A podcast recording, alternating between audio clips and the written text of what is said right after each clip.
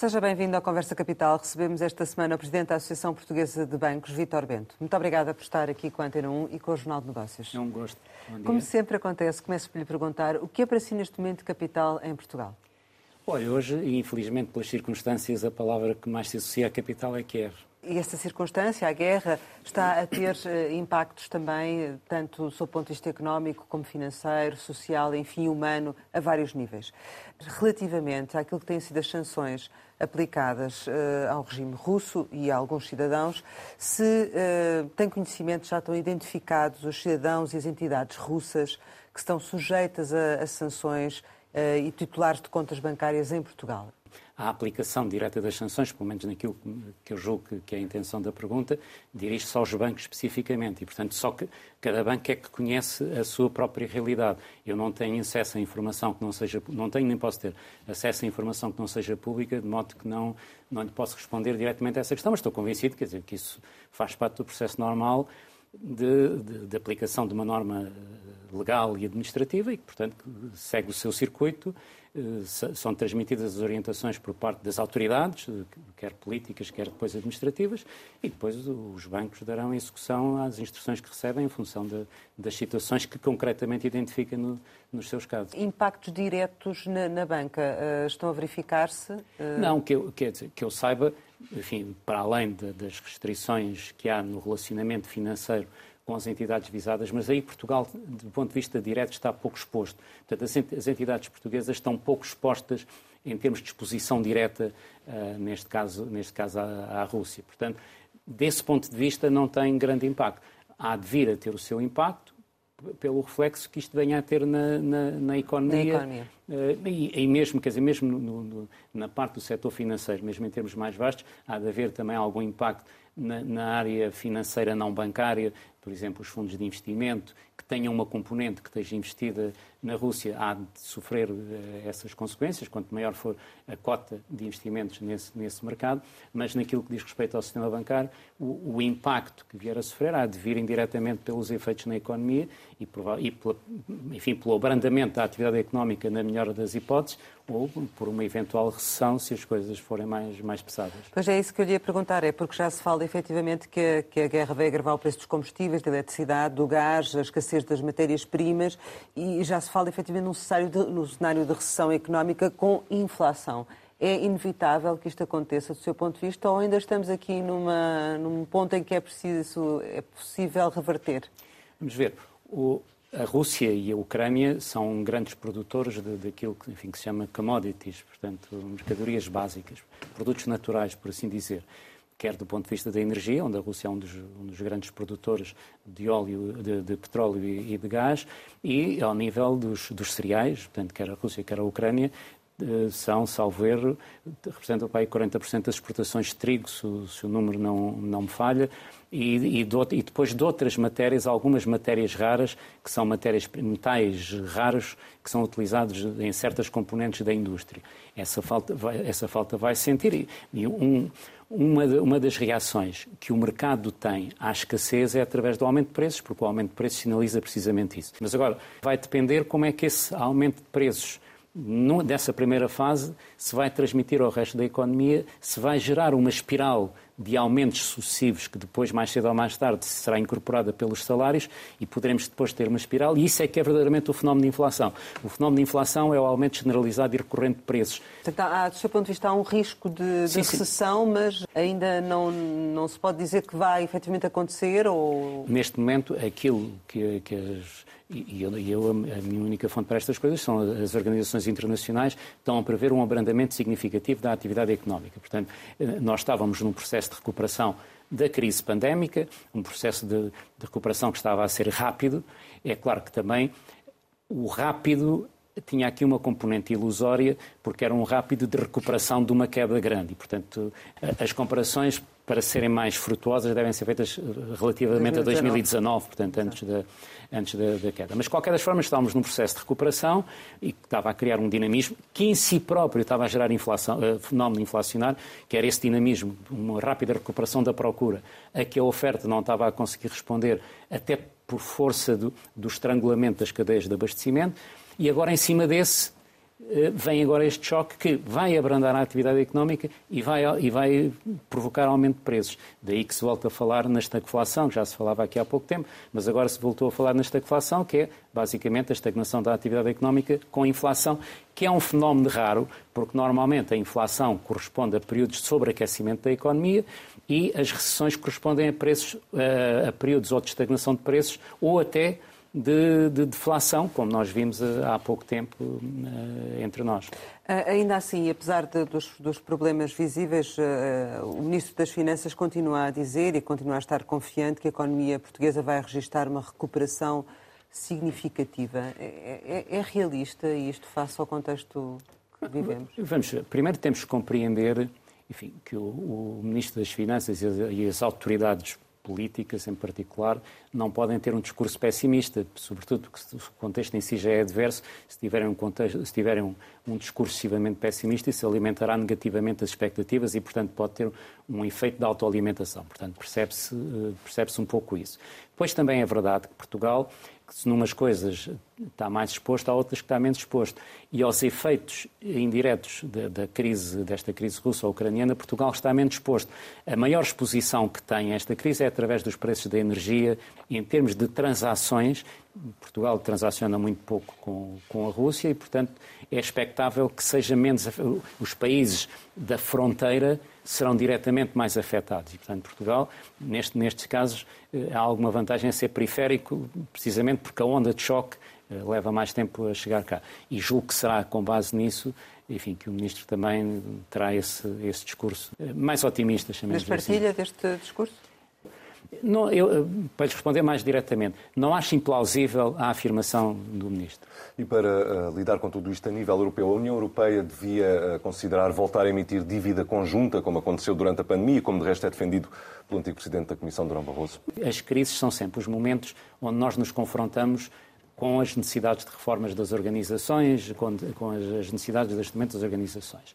A questão da emissão de dívida coletiva é um problema quase fundacional da área do euro, porque de facto há uma inconsistência em se unificar, há uma inconsistência na concepção da União Monetária em se unificar uh, as responsabilidades monetárias e, portanto, a área de intervenção monetária e se manter uma autonomia absoluta na área fiscal. E, portanto, muita gente tem defendido desde o início que deve haver também uma integração fiscal, uma maior integração fiscal.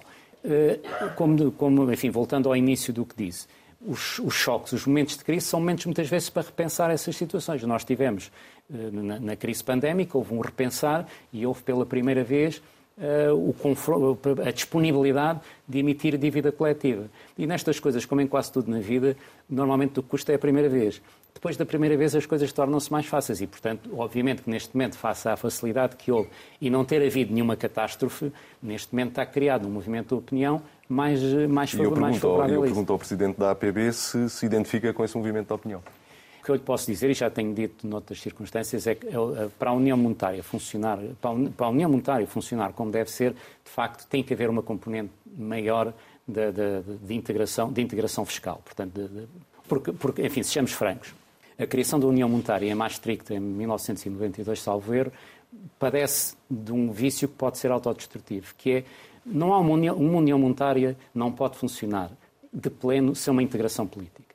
E naquele, naquele momento fundador aceitou-se a integração monetária e recusou-se a integração política. Eu não vou agora discutir, enfim, se é melhor a integração política ou não, limito-me apenas a, a, constatar o facto de que as duas coisas criam uma, uma tensão e há uma imperfeição que pode ser autodestrutiva. Não há na história que eu, que eu conheça nenhuma união monetária que tenha, que tenha funcionado sem uma união política. O preço da energia está a tornar-se um fator uh, incomportável para muitas empresas. Já há quem peça uma espécie de PRR da energia. Isto faz sentido? Eu, enfim, eu, eu, percebo que, enfim, em horas de aflição, toda a gente quer atender ao seu problema, mas aqui tem que haver alguma frieza para que as soluções não se tornem mais complicadas do que o problema. E temos que ter algum cuidado. Obviamente que este, o, este aumento dos custos da energia, e se forem para durar, isto eh, cria uma alteração de preços relativos, por um lado. E é isso, a economia vai ter que se ajustar eh, a essa alteração de preços relativos. Por outro lado também, e na medida em que nós somos importadores de energia, um, um, choque desta natureza através dos preços cria uma perda de rendimento para o país. Isto é, através dos termos de troca gera-se uma transferência de rendimento ou de poder de compra, como queira, do país para o exterior. Portanto, o que significa que o rendimento do país é por si próprio reduzido, portanto, o potencial de aquisição.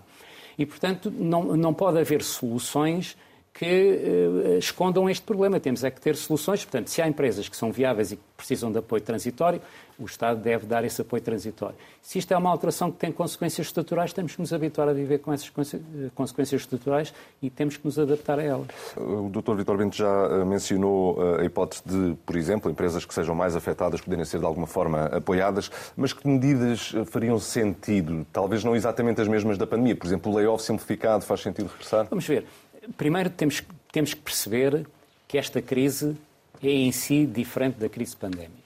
Na crise pandémica, o que houve foi uma interrupção da atividade económica. E, se quisermos, é como se o circuito económico, se imaginarmos como um circuito líquido, tivesse ficado entupido. Isto é, continuava a haver água no circuito, os, os elementos do circuito estavam todos lá, mas houve um entupimento. E, portanto, claramente que aquilo, a expectativa era que fosse transitório e eh, muitas empresas iam ser confrontadas com falta de liquidez porque deixavam ter, deixavam ter entrada por não, não venderem, mas os consumidores estavam dispostos a comprar, só que não estavam preparados para enfrentar os riscos de ir comprar, portanto, no fundo, de ir às lojas, e depois houve todos os condicionamentos que isso implicaram. Mas havia a expectativa que, mal se conseguisse desentupir o circuito, que o circuito voltasse a funcionar, e por isso as medidas tinham que ser para atender a essa paragem. Este é diferente. Este é um choque tradicional, é um choque económico tradicional, com uma origem mais, mais desagradável, mas é um, é um choque eh, tradicional cujas consequências poderão ser duradouras, portanto, poderão alterar a própria composição das ofertas. Própria... E, portanto, aí temos que ter algum cuidado na, no tipo de medidas e, e, portanto, teremos que enfrentar o problema como ele é. Vai, vai ter custos, em alguns casos. Naqueles em que, em que for possível detectar que o choque, para essas empresas, o choque é transitório, obviamente vale a pena proporcionar medidas que permitam fazer esse, esse alívio. Se forem ajustamentos, aquelas próprias têm que ajustar o seu próprio processo, eh, elas terão inevitavelmente que se confrontar com, com o choque e ajudar a resolvê-lo. Obviamente, pois, o, o Estado depois tem que se reservar é para apoiar os danos sociais que, enfim, que esta alteração possa ter. E o Estado depois não vai ter recursos para atender a tudo. A Fed já iniciou um ciclo de, de subida de, de juros que, que, se espera uh, agressivo para travar a inflação. Esta opção de travar uh, a fundo, digamos assim, pode ter efeitos secundários, pode também empurrar o próprio BCE para aumentar as taxas de juros?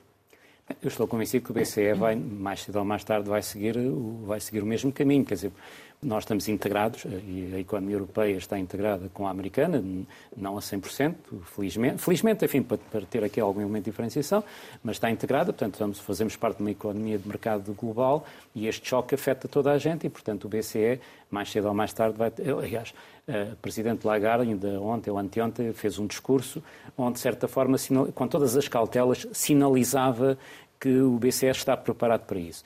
Aparentemente, a primeira forma de reação foi na quantidade de colocação de, de liquidez no mercado. Os mercados de dívida ressentem-se em primeiro lugar, mas mais cedo ou mais tarde, se as taxas de juros começarem a subir noutros mercados, como está nos Estados Unidos e provavelmente o Reino Unido vai acompanhar, a Europa vai inevitavelmente também ter que acompanhar. Mas isso não será uma opção entre travar a inflação e não favorecer o crescimento económico, digamos assim? Sim, mas eh, eu percebo, eu percebo esse ponto, mas a inflação, se se deixar à solta, vai sempre travar o, o crescimento económico mais cedo ou mais tarde e provavelmente com mais violência. Nós já vimos experiências do passado e lembro-me a experiência dos anos 80, por exemplo, nos Estados Unidos, onde a inflação durante um período fugiu fugiu de controle e depois teve que ser domada, se quisermos, através de uma política monetária muito restritiva, do, na altura do presidente do Fed, Paul Volcker, que provocou uma recessão profunda nos Estados Unidos, que teve um impacto significativo, mas foi depois a base para o período de crescimento que veio a seguir. Que veio a seguir.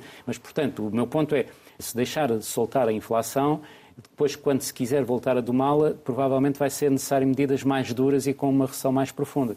Agora, eu percebo que normalmente, quer dizer, normalmente quando se enfrentam problemas inflacionários é com a economia sobreaquecida, onde aí é mais fácil travar. Nós aqui, e aí eu percebo o dilema que me estava a colocar, é que aqui temos dois choques no sentido, funcionam no sentido de aumento de preço e no outro sentido de retração da atividade económica. E isto requer um equilíbrio mais fino, mais fina gestão.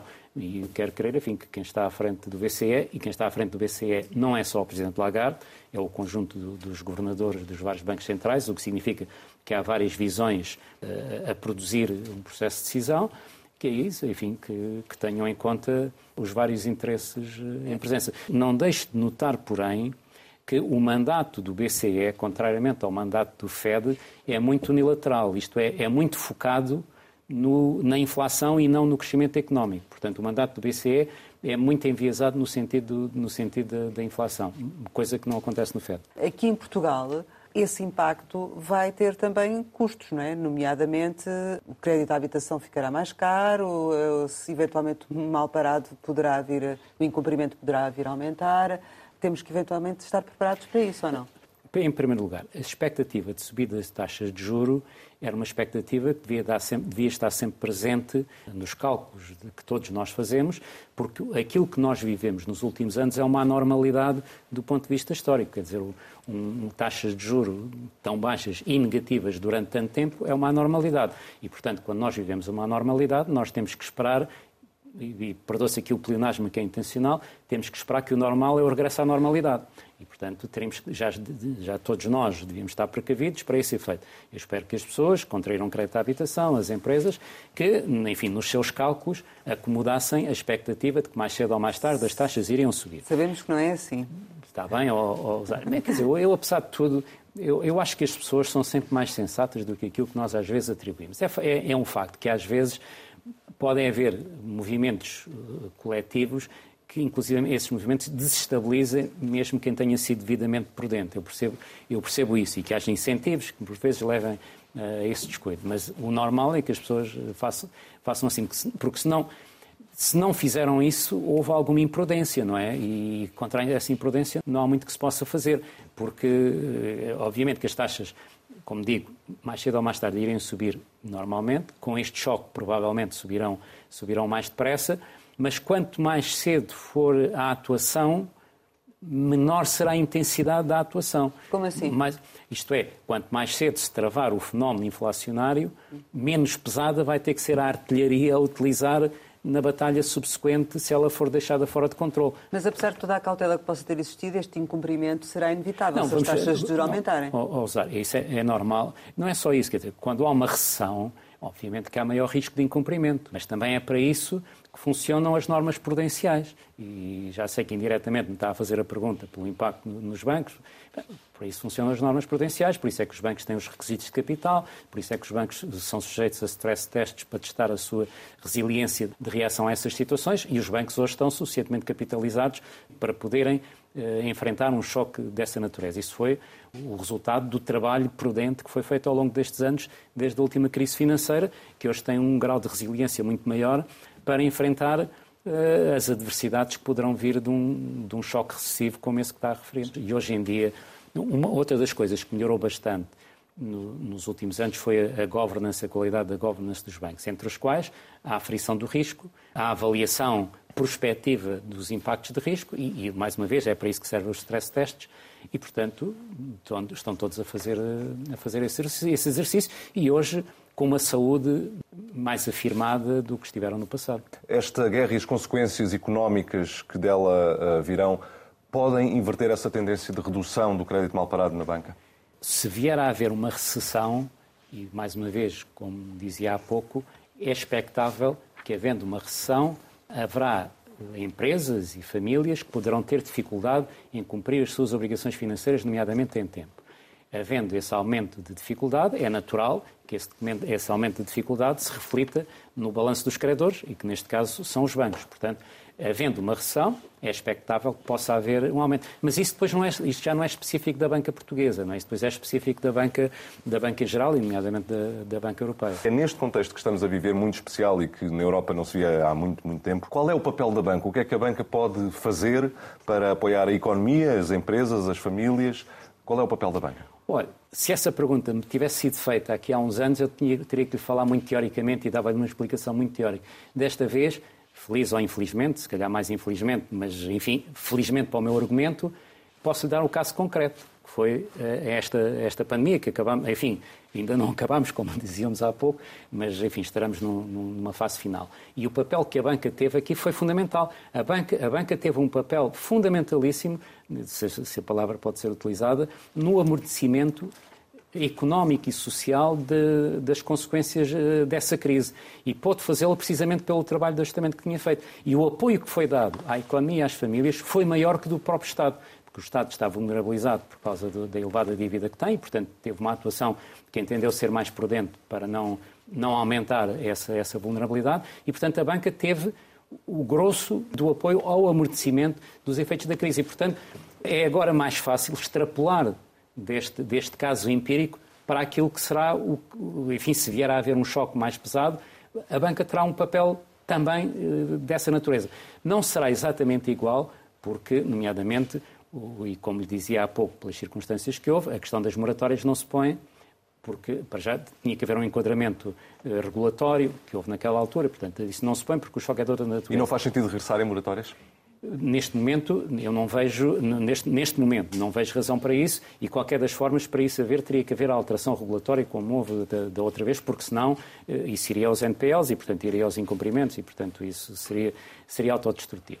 Mas neste momento eu julgo, enfim, não é por aí. Agora, eh, os bancos estão, estão disponíveis para continuar a dar crédito à economia desde que, que o risco seja aceitável e, nomeadamente, para apoiar as próprias medidas que o Estado ponha põe em prática, envolvendo as garantias, porque quando o Estado atua através de garantias, na prática quem financia são os bancos. Portanto, o, Estado compartilha parte do parte, ou uma parte maior ou menor do risco, mas quem tem que financiar são os bancos. Os bancos, neste momento, têm base de capital e têm liquidez para apoiar a economia dentro daquilo, enfim, que seja possível e, obviamente, sensato, porque os bancos não se podem autodestruir. Mas e que impacto é que vai ter, por exemplo, o facto do Banco Central Europeu ter anunciado o fim da tolerância da avaliação dos requisitos de, de capital das instituições eh, financeiras? No fundo, aquelas almofadas que foram criadas por causa da, da pandemia. Um, não é prematura esta decisão? Enfim, esta recomposição de capital? Eh, a resposta mais fácil e mais conveniente seria dizer, dizer que sim, não é? Porque isso teria, teria, eh, teria a vida mais, mais, mais facilitada. Mas aqui temos que ser, nestas coisas, temos que ser, temos que ser realistas. Essa era uma medida que, pela sua própria natureza, era transitória.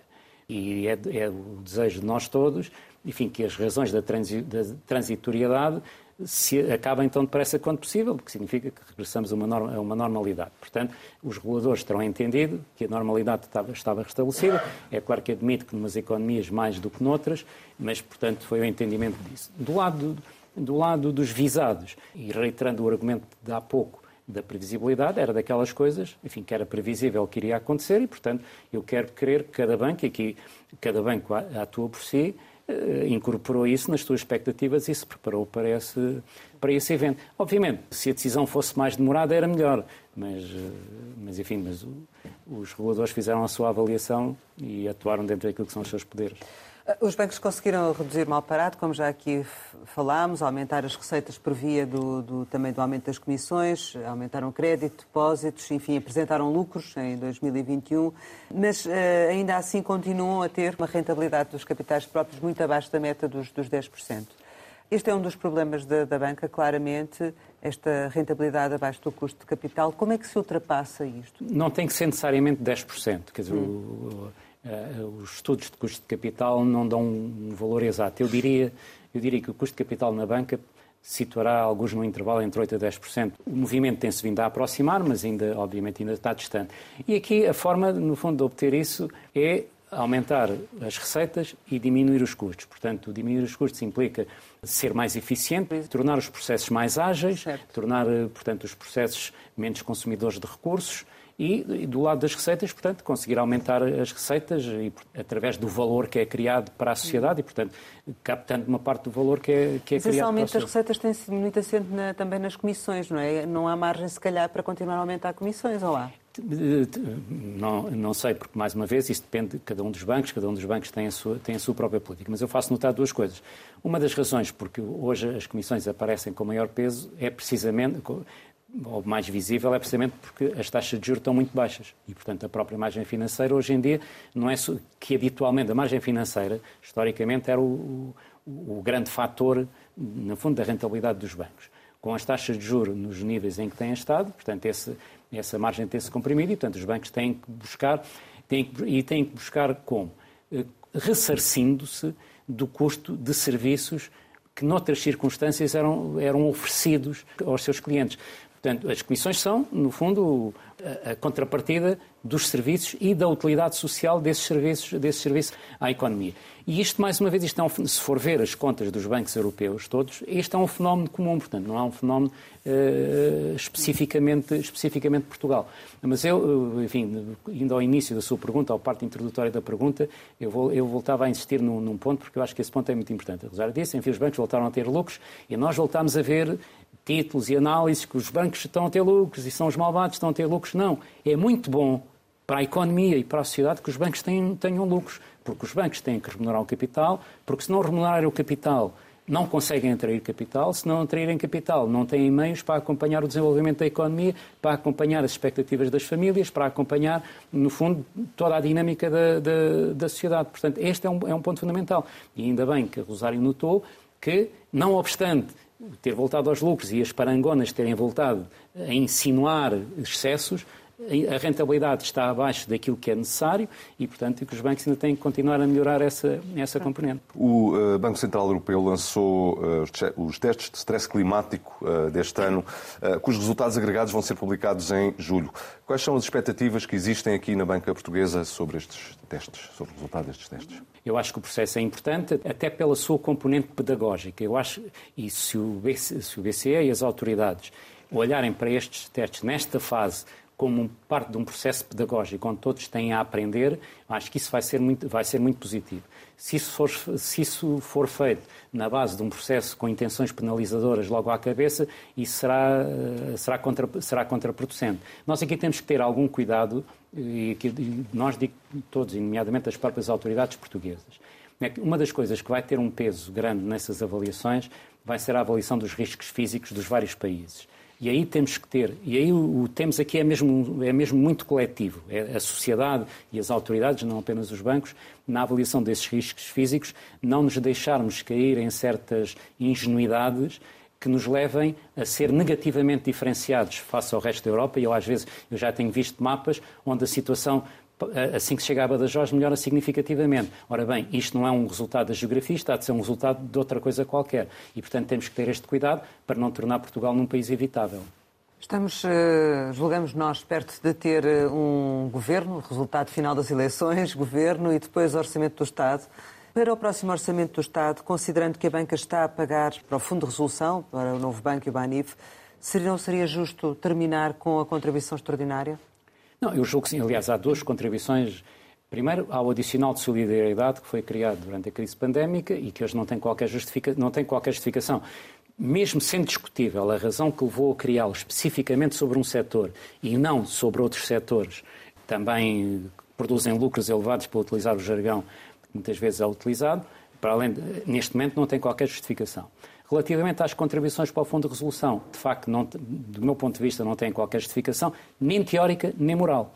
E, portanto, isso são, seja qual for a roupagem jurídica que se lhe queira pôr à volta, são impostos contemporâneos que financiam a despesa contemporânea do orçamento contemporâneo. Por e simplesmente, e desse ponto de vista, é injusto estarem a recair sobre um setor, sobre uh, um setor em particular, que, além do mais, cria uma adversidade competitiva face às entidades que não estão localizadas em Portugal, mas podem competir no, no, no mercado português. E, portanto, essa competição, sobretudo pelos créditos de, de menor risco, é, pode ser muito acentuada e a favor dessas outras instituições que estão localizadas fora de Portugal. E isso pode levar ao desvio de atividade importante para fora de Portugal, diminuindo o PIB em Portugal, diminuindo a base fiscal, diminuindo o emprego e mais.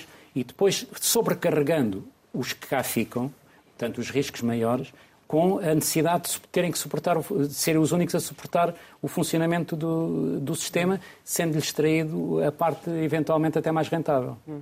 Mas uh, isso significa que não é tanto uma questão do valor, é mais uma questão de justiça fiscal, digamos assim? Do ponto de vista estritamente de princípios, eu, não, eu e tenho estudado este tema exaustivamente, não há qualquer fundamentação, nem teórica, nem moral, para, para que sejam os bancos uh, a suportar o Fundo de Resolução, que, aliás, já foi pago. Isto é, os efeitos da intervenção do Estado na estabilização de, de, de, dos casos que referiu e foram feitas para salvaguardar um interesse público, e se é para salvaguardar um interesse público, deve ser a sociedade, obviamente, a suportar, a suportar esse interesse. Isso já foi tudo, já foi tudo ao déficit, já foi tudo à dívida, já foi tudo refletido. E como as contas públicas não são feitas, isto é, como não tem uma caixa separada do orçamento, onde, para onde vão estas contribuições e que depois não afetem o orçamento e, portanto, vão apenas ressarcir custos passados, como isso não existe, estas receitas entram no orçamento corrente e, portanto, estão a financiar despesa, despesa corrente, não tínhamos dúvidas sobre isso. Falou sobre da, um dos efeitos uh, desta uh, contribuição para o Fundo de Resolução, que é um efeito de concorrência face Sim, a outras entidades que atuam em Portugal, mas o que eu lhe pergunto é se isto não pode ter um efeito de concorrência dentro das próprias entidades que atuam em Portugal, uma vez que, dou-lhe um exemplo concreto, provavelmente não quero falar eh, em casos concretos, mas o BCP tem resultados inferiores aos do novo banco, mas contribui através do Fundo de Resolução para o novo banco. Isto faz sentido?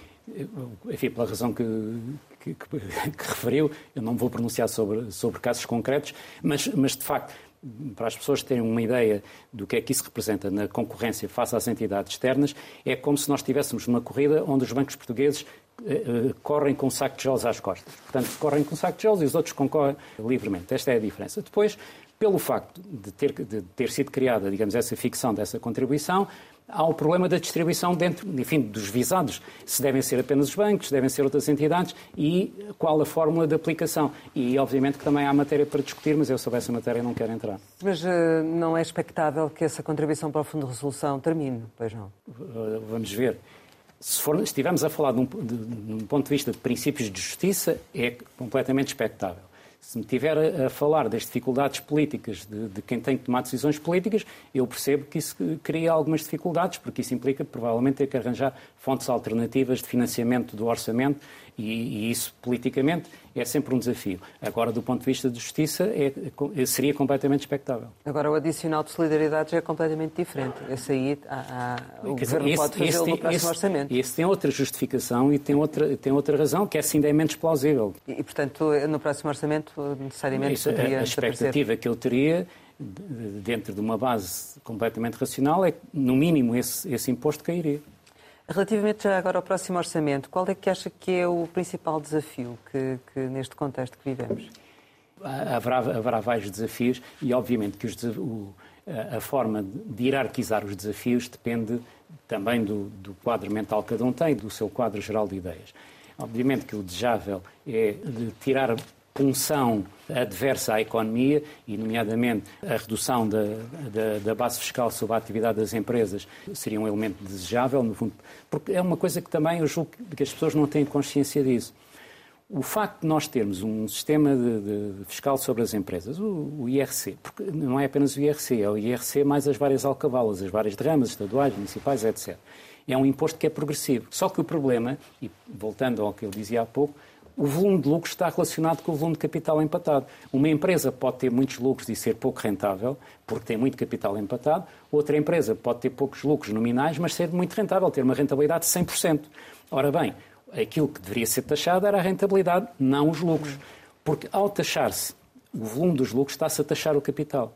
E ao taxar o capital, está-se a desencorajar o investimento em capital em Portugal. E Portugal é dos países, de, dos países europeus das mais baixas relações de capital trabalhador. Portanto, nós temos dos, melhor, dos menores coeficientes de, de, de intensidade de capital de trabalho. E há uma correlação muito elevada entre o rácio de capital por trabalhador e o PIB per capita dos vários países. Eu tive há pouco tempo a fazer, a fazer essa conta. E, portanto, há um, uma correlação muito elevada. E, portanto, nós precisamos muito de aumentar o nosso investimento em capital, nós precisamos muito de capitalizar a economia. E, para isso, tem que se criar incentivos ao investimento, incentivos a, ao capital. Isto é, não, nós não podemos ter uma hostilidade ao capital, temos que olhar o capital como um amigo do desenvolvimento, porque é, daí, é, é dessa intensidade capitalística que depende a produtividade e, dependendo da produtividade, dependem os salários.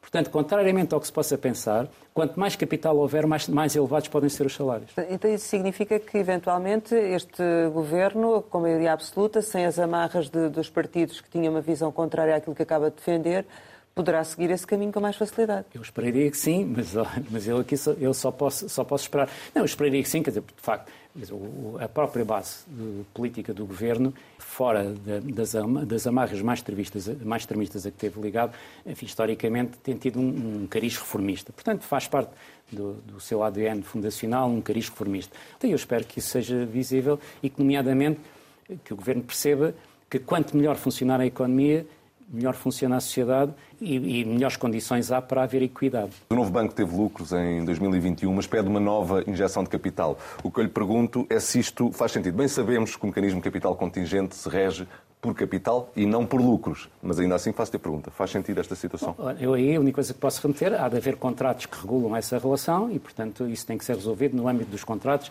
se os contratos estão a ser cumpridos ou não, ou não, ou não estão a ser cumpridos abstenho de, de, emitir juízos morais, pelas razões enfim, que invoquei há pouco, e mais particularmente nesse caso, porque, como sabe, enfim, não, não sou totalmente insensível a matérias que se relacionam com, com, com, essa frente e, portanto, não, não quero misturar as Para quem eh, não se lembra, o Dr. Vitor Bento, na fase final do, do antigo Banco Espírito Santo, fez durante enfim, há pouco tempo uh, parte desse, desse processo.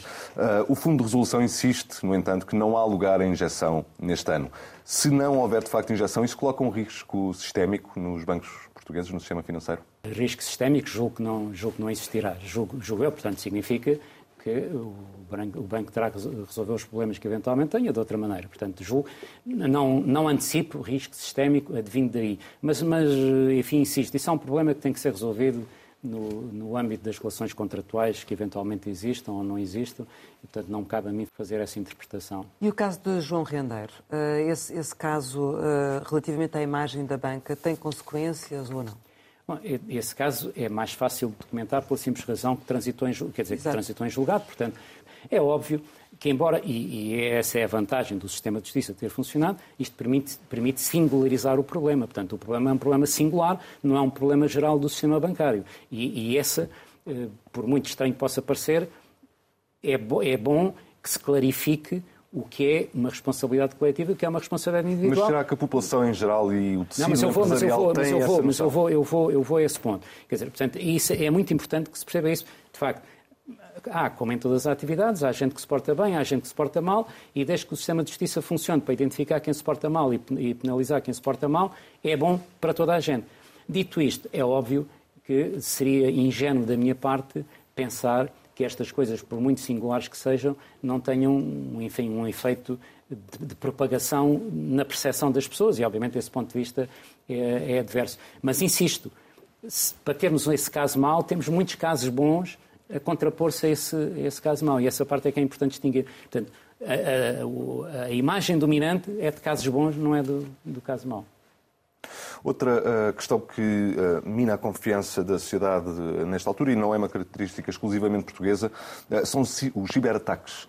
Poderemos estar tranquilos, em termos gerais, no que se refere aos investimentos da banca neste domínio? Têm sido feitas, por exemplo, simulações de ataques? Como é que o sistema está a lidar com isso? Cada banco reage ao problema. Portanto, não há uma concertação, portanto, cada banco reage ao problema. Enfim, eu quero crer, e, e toda a experiência que eu tenho, primeiro porque os bancos são os principais interessados em, em se proteger. Porque proteger aquilo que é o seu ativo fundamental, que é a confiança. Portanto, é isso, é, isso é, e isso eu conheço das conversas que eu tenho, é uma área crucial de prioridade do, dos bancos, é atender a essa, essa área e essa, e essa proteção, e por aquilo que temos visto até aqui, o resultado tem sido, tem sido um resultado bom, tendo em conta que eh, as pessoas por vezes não se apercebem, mas as instituições, todas em geral, são alvo de ataques diários por parte de gente a querer eh, intrometer-se nos sistemas. Portanto, não estamos a falar de um risco teórico, estamos a falar de um risco que é prático todos os dias. Agora, aqui também é importante, e este eu aproveito para fazer esse apelo, eh, esta proteção requer o cuidado de todos nós. Portanto, todos nós também temos de ter um cuidado, porque por vezes pode ser através de, de, de um cliente que descuide a sua própria segurança, que abra uma porta de, de, de, intrusão. E, portanto, é muito importante que as pessoas tenham também os cuidados devidos, que não abram links que, que desaparecem, nomeadamente vindo de bancos, que tenham muito cuidado, enfim, se os sites têm o HTTPS, enfim, tem, tem os cuidados que normalmente são recomendados. Isso é sobretudo que nenhum banco em Portugal pede username e password isso, através de mensagens. Isso, é, exatamente, uh, exatamente, isso nunca se pede. Portanto, que tenham muito cuidado relativamente a isso este... e consultem sempre o seu banco sobre os procedimentos de segurança que devem seguir. A Revolut tem um banco a operar em Portugal, com garantia de depósitos na Lituânia, mas uh, opera em Portugal. Os, o sistema financeiro tem-se queixado nos últimos anos de falta de regulação das fintech e de um terreno de jogo desequilibrado. Uh, o Banco de Portugal, neste tema, está a desempenhar bem o papel que lhe cabe? A questão da Revolut, que eu tenho visto muitas vezes referida e referida de uma, e interpretada de uma forma errada, os bancos não querem impedir que a Revolut ou qualquer outro semelhante atue em Portugal.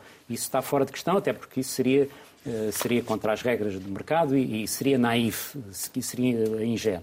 O que os bancos querem é que toda a gente que concorre em Portugal esteja sujeita às mesmas regras e, e que o público perceba quais são as condições de funcionamento. De facto, enquanto os bancos em Portugal estão, estão, sujeitos ao Fundo de Garantia de Depósitos Português, no caso de, de, de bancos situados nos sítios, estão sujeitos a outros e, portanto, as pessoas têm que ter isso na sua avaliação individual. De, depois, por outro lado, as próprias condições de funcionamento, porque a abertura de contas no Revolut tem sido feita com com menor exigência processual do que é feito aos bancos a operar em Portugal. E este é um diferencial que é importante e este já pode ser resolvido, já pode ou deve ser resolvido pelas autoridades. E está a ser bem resolvido? Eu acho que há espaço para melhorar. Estamos praticamente a concluir. Queria ainda colocar duas questões. Eu queria perguntar se a Associação Portuguesa de Bancos pretende reunir com o Executivo quando ele tomar posse e o que é que, o que, é que pretende dizer ao Governo? Sim, sim. Portanto, nós, nós aliás, como, como sempre tem sido feito, portanto, a, a Associação Portuguesa de Bancos, logo que haja, logo que haja governo, tencionará apresentar-se aos órgãos do governo que mais diretamente se relacionam com, com, a nossa atividade e apresentar, no fundo, quer aquilo que são as nossas preocupações e algumas de nós já as discutimos aqui, portanto, é equilibrar o terreno de competição, enfim, utilizando o jargão level playing field, portanto, no fundo, quer, é, é dizer que o jogo é feito com um terreno plano e o terreno não está inclinado a favor de, de, quem, de quem opera a partir de fora, por exemplo, a existência de fiscalidade uh, discriminatória e injustificada, injustificada e injusta sobre a banca, portanto, fatores dessa natureza, e, por outro lado, uh, exprimir também a disponibilidade do setor para uh, cooperar com o Governo na, na, naquilo que é a prossecução dos grandes objetivos para a melhoria do país. E nesse sentido, quem é que, qual é que é o perfil que vê para o Ministério das Finanças?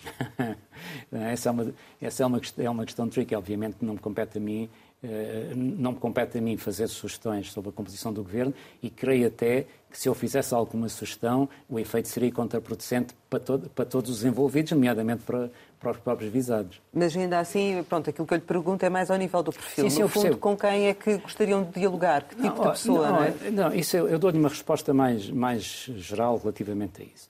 Eu acho que muitas vezes, muitas vezes há a confusão de se exigir que os ministros tenham que ser técnicos especializados nas áreas que tutelam.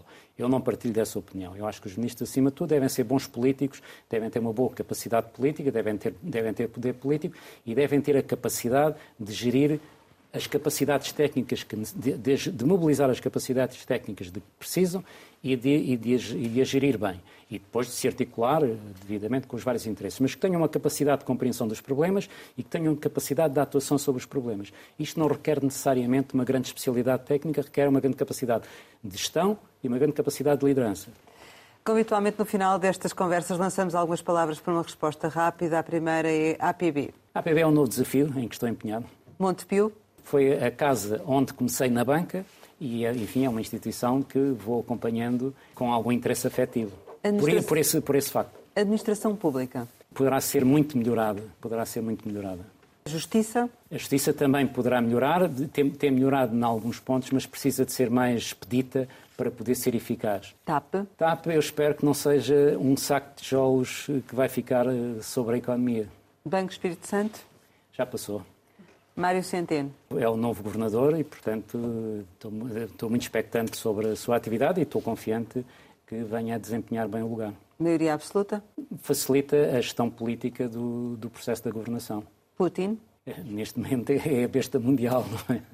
Biden? Biden, enfim, é o, é o presidente americano que está perante um desafio complicado entre conseguir eh, estabilizar a sua, a sua própria casa e enfrentar talvez a maior crise geopolítica do, dos, últimos, dos últimos tempos. Mas, portanto, tem que conseguir este equilíbrio.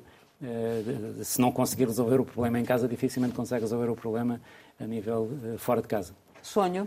Sonho que manda a vida, como dizia, como dizia o poeta, e de certa forma é verdade. Portanto, todas as obras primeiro são sonhadas e depois, e depois é que são executadas. Portanto, quando se começa pela execução antes de as sonhar, normalmente as coisas acabam mal. Futuro?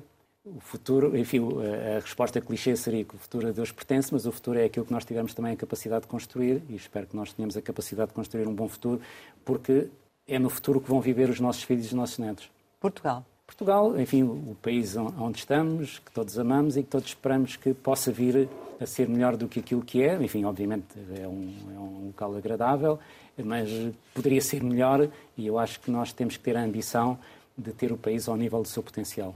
Vitor Bento, muito obrigada por ter estado aqui com a Antena 1 e com o Jornal de Negócios. Pode rever este Conversa Capital com o Presidente da Associação Portuguesa de Bancos em www.rtp.pt. Nós regressamos para a semana, sempre neste dia, esta hora, e claro, contamos consigo.